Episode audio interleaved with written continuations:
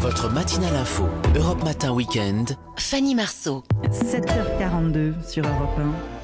Les touristes vulnérables invités à quitter la Martinique, c'est ce qu'a annoncé le préfet de Lille en début de semaine. Les hôtels ne prennent plus de réservations et le territoire, englouti par la quatrième vague, se referme comme une huître. Bonjour Richard Venopoulos. Bonjour. Merci d'être avec nous euh, en direct sur Europe 1. Vous êtes le président du réseau d'agences Tourcom.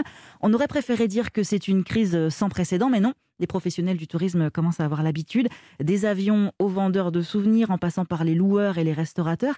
Est-ce qu'on a une idée de ce que ça représente en termes de pertes pour ces gens-là? C'est colossal, ça peut se considérer quasiment en milliards d'euros. Euh, si vous prenez rien que les, les boutiques de souvenirs en région parisienne, c'est un milliard d'euros de volume d'affaires. Donc, quand vous voyez toutes les boutiques de souvenirs en Guadeloupe et en Martinique, euh, ces pertes sont colossales pour l'hôtellerie, pour, les emplois.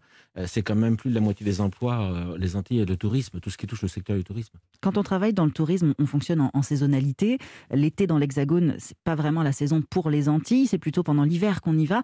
donc, c'est déjà une saison de rattrapage. Est-ce qu'elle avait bien démarré cette saison-là? Elle a failli bien démarrer euh, vers le mois d'avril, mai, juin, ça tournait bien. La première, la deuxième partie au mois de novembre également tournait pas trop mal, mais là c'était un massacre parce que même les agents de voyage sur place n'arrivent pas à vendre, n'arrivent pas à faire déplacer. Il y a, un traumatisme, il y a un stress terrible qui fait que les personnes restent euh, chez eux. Est-ce qu'on anticipe déjà la prochaine saison? Est-ce qu'on a parce qu'on a zéro visibilité en vérité Alors dans le tourisme, ça fait pratiquement deux ans euh, que nous subissons euh, ce, sinistre, euh, ces catastrophes, mais on s'est habitué, on a trouvé des solutions. Rien que pour l'Europe, par exemple, l'Europe s'est ouverte entre elles, donc elle arrive à vendre. Les Antilles se préparent pour le mois de septembre, surtout pour le mois de novembre-décembre, qui la saison va recommencer, et surtout pour février-mars. En attendant, les touristes ont été priés de rentrer chez eux, ceux qui sont vulnérables, surtout pour ne pas saturer les hôpitaux davantage. Comment les visiteurs et les professionnels ont-ils reçu cette nouvelle quand on vous dit euh, c'est fini les vacances, rentrez chez vous C'est intolérable dans le sens que euh, à partir du moment où on est français, qu'on est aux Antilles, on ne dit pas aux personnes françaises de rentrer chez eux ou de partir des Antilles. Euh, on veut prévenir une semaine, deux semaines avant, mais on ne le fait pas de cette façon. Je veux comprendre qu'on veut protéger, qu'on veut protéger les personnes vulnérables, mais la grande partie des, des touristes qui voyagent sont vaccinés. 90% des touristes qui voyagent sont vaccinés, et ça c'est à travers le monde. Donc les personnes qui étaient aux Antilles, il n'y a pas de souci. Maintenant l'été, c'est surtout des locaux euh, des personnes originaires des Antilles qui vont euh, sur place, qui louent des hôtels ou qui vont en famille. Mhm. Et donc, du coup, ces, personnes vaccinées, c'était suffisant de vacciner? Il y a quand même des tests PCR, des choses comme ça à faire aussi oui, il y a des tests PCR, mais à la rigueur, à partir du moment où on nous pousse à nous vacciner, à partir du moment où on nous dit de suivre un certain protocole, tout le monde le suit, et s'il est respecté, on n'a pas à nous, à nous dire de partir.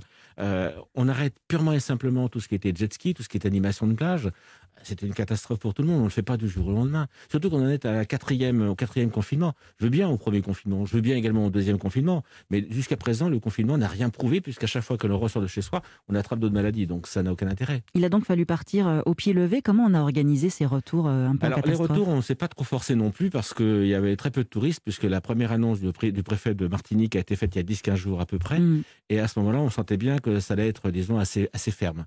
Maintenant, les Antilles, depuis le mois de mai-juin, on savait également que les Antilles étaient une destination difficile à vendre cet été, donc on l'a quasiment pas vendu.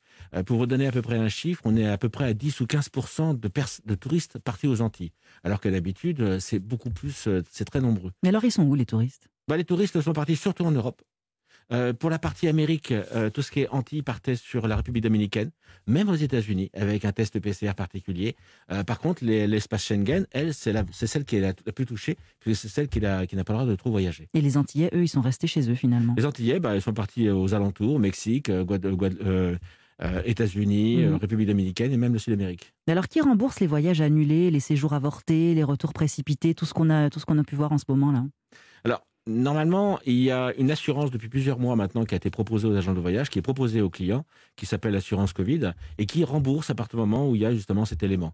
Les compagnies aériennes également le, sont beaucoup plus flexibles. D'habitude, pour ces destinations-là, c'est des tarifs non remboursables, non modifiables, et là, tout est, tout est faisable. Donc, il n'y a aucun problème. Donc, le client ne se retrouve pas lésé. La seule chose, c'est qu'évidemment, quand on lui interdit les jet skis ou d'autres choses et qu'il doit rester jusqu'à la fin de la semaine, là, c'est un petit peu, disons, préjudiciable. Mais on arrive toujours à trouver des solutions, et les clients se sont habitués à assez sinistre depuis pratiquement deux ans. Donc euh, il y a une certaine souplesse. En tout cas, ceux qui voyagent veulent tellement partir, tellement s'évader, qu'ils acceptent beaucoup de choses, qui sont beaucoup plus tolérants par rapport à ces événements. Mais ça fait beaucoup d'argent quand même pour tous ces remboursements. Bah, disons que c'est beaucoup d'argent pour l'hôtelier, pour la compagnie aérienne. Euh, euh, c'est toujours ennuyeux, mais après Là, pour cette situation-là, ça ne sera pas beaucoup d'argent. Ça sera certainement quelques petites activités et quelques petits euh, avantages qu'on leur donnera par la suite. Mais euh, ça, ce n'est pas aussi important que le premier et le deuxième euh, confinement. On parle beaucoup de, de, ce qui se passe aux, Antilles. Est-ce que les professionnels du tourisme dans l'Hexagone subissent eux aussi le retour des restrictions dans certaines régions, le pass sanitaire aussi? Ils étaient déjà en grande difficulté? J'imagine que ça n'arrange pas leurs affaires. Alors oui et non, parce que la France a deux destinations phares. C'est la partie sud, c'est-à-dire le Var, la Côte d'Azur et la Corse. Après, il y a le côté euh, sud-ouest euh, Aquitaine. Et ensuite, en fonction du temps, on l'a bien vu en juillet, c'est la Normandie, c'est la Bretagne, etc. C'est pas réellement le, sinistre, euh, le sanitaire, c'est plutôt la météo qui a porté préjudice à, certaines destinations qui sont surtout la Normandie et la Bretagne. Après, les touristes cette année ont voyagé un peu différemment. on a vu qu'il y a eu beaucoup, beaucoup de locations de bateaux. les personnes aussi achetaient énormément en hypermarché pour, pour déjeuner ou dîner chez eux mais très très peu dans les paillotes ou dans les petits restaurants du coin. Ça, ça a été un événement assez particulier.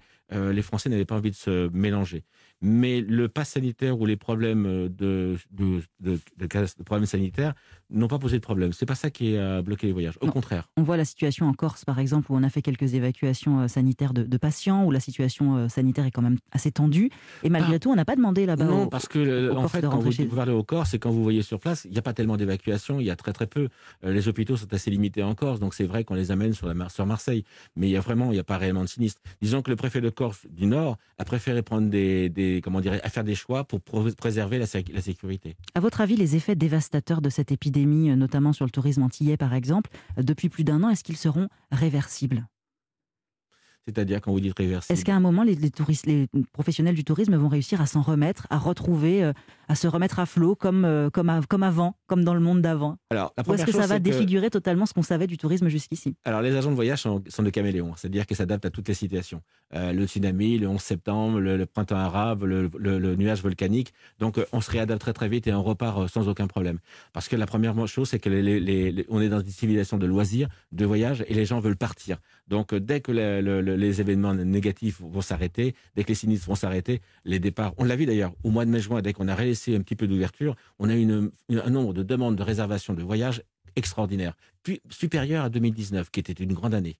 Mais après, ça se calme. Mais ça repart aussitôt. Il faut juste patienter et tenir bon jusque-là. Merci. Merci beaucoup, Richard Venopoulos, président du réseau d'agence Tourcom, en direct avec nous ce matin sur Europe 1.